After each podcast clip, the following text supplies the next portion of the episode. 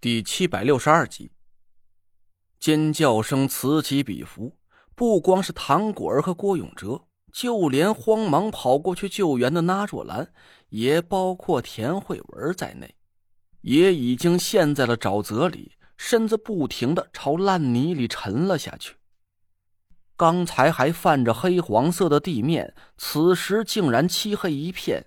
硕大的气泡在几个人的四周不停的冒起，发出了噗噗的闷响声。我心里一惊，只是在一转眼之间，我们眼前的情景就发生了这么明显的变化。头灯的光束所及之处，突然间就变成了一片黑漆漆的沼泽地，到处都在冒着刺鼻的沼气，一股冲天的腐臭气味让人闻之欲呕。很显然，这肯定是老丈施法，突然间偏转了地面。唐果儿没及时的发现方位发生了变化，我们也跟着他猝不及防的一脚踩进了沼泽里。事发突然，我压根儿就没有应付这种意外的经验，只能赶紧按照郭永哲说的放松了身体，手脚一点也不敢乱动，任由脚下的淤泥迅速的没过了我的脚踝。好，呸，呸！大伙儿都听好了，千万别挣扎，全都放松了身体，趴在地上，快！郭永哲吃力的抬起头，大喊道：“禅子，你赶紧想个辙呀，不然哥几个可就……”郭永哲把脸从污泥里拔了出来，张着大嘴哇哇的吐个不停。我赶紧趴在地上，突然心里一动：“慧文，把你的法力释放出来。”田慧文愣了一下，随后马上就明白了我的意思。一道泛着银光的厚土符迅速拍在了自己的胸口上，呼的一下，一片耀眼的火光顿时就在田慧文他们四个人的周围腾了起来。随后，火光之中隐隐闪出了一丝土黄色。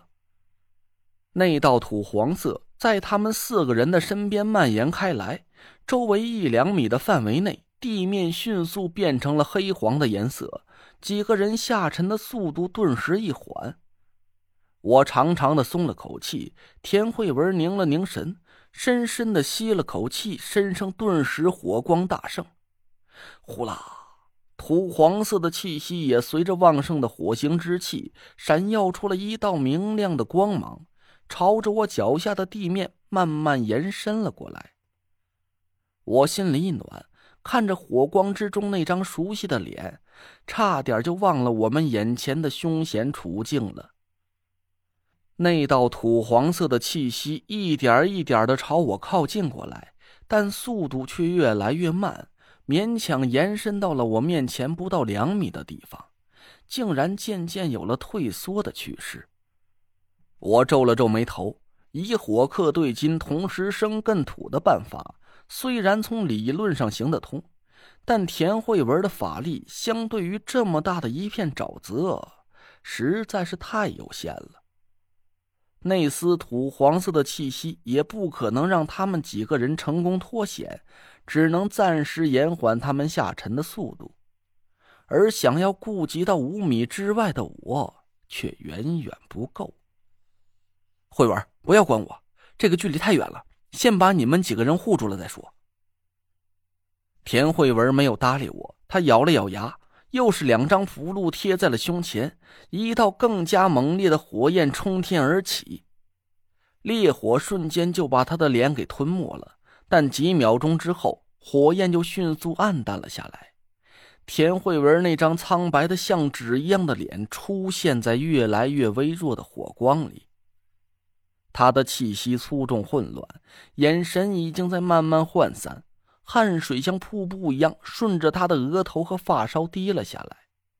我急了眼，一声就大吼了起来：“慧文，慧文，你疯了！不要管我，马上停下！你会死的！你听见了没有？”田慧文的目光穿过了烈火，直直的看向了我，他的脸上竟然露出了久违的笑意。两道汹涌的泪水沾湿了他的脸颊，我拼命的朝他摇头。田慧文强打起精神，凄然一笑，突然一口舌尖血喷向了火焰之中。就在冲天的火焰熊熊腾起的时候，一只火红色的巨大凤鸟猛然间发出一声惊天嘶鸣，舒展着巨大的翅膀，盘旋在田慧文的头顶上。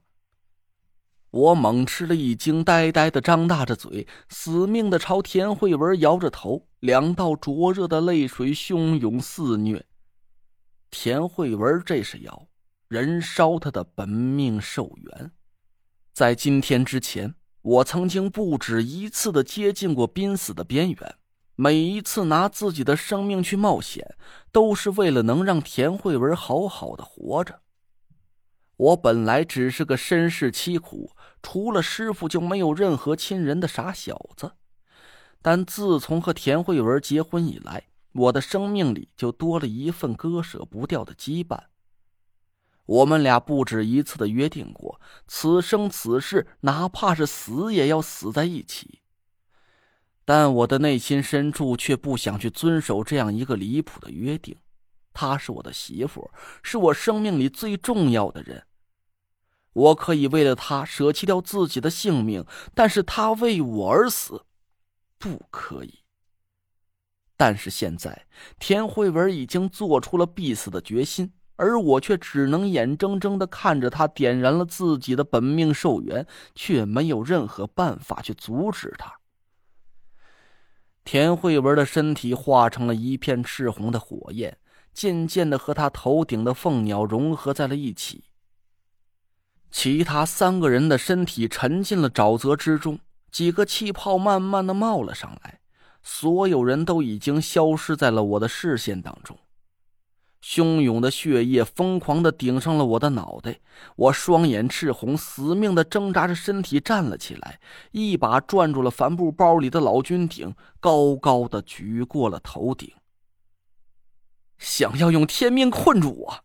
我却偏偏要把这狗屁天命砸个稀烂！我要让你们亲眼看看天命能奈我何！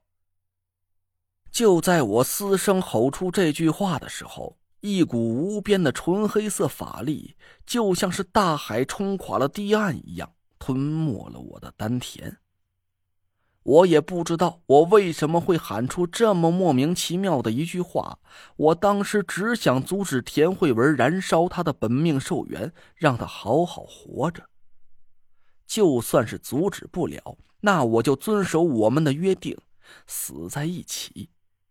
可我刚把老君鼎拿在手上，一股狂躁的血液就猛然把我的全身笼罩了起来，就像是上一次在玄武冢里一样。我的情绪瞬间就脱离了大脑的控制，一个无比暴躁的声音在我的内心深处响了起来：“什么九兄之弟，什么老丈天尊，什么狗屁天命，统统杀死！我要把你们统统杀死！”姐夫，姐夫，姐夫，你在干嘛？别傻看着呀！你快想办法救救姐姐，她要顶不住了。唐果儿的声音突然传进我的脑海，我愣了一下，灼热似火的身体突然一下子感觉到了一阵寒意，铺天盖地的黑暗也在慢慢的退散下去，就像是在睡梦中突然被人叫醒了一样。我懵了半天，终于慢慢的清醒了过来。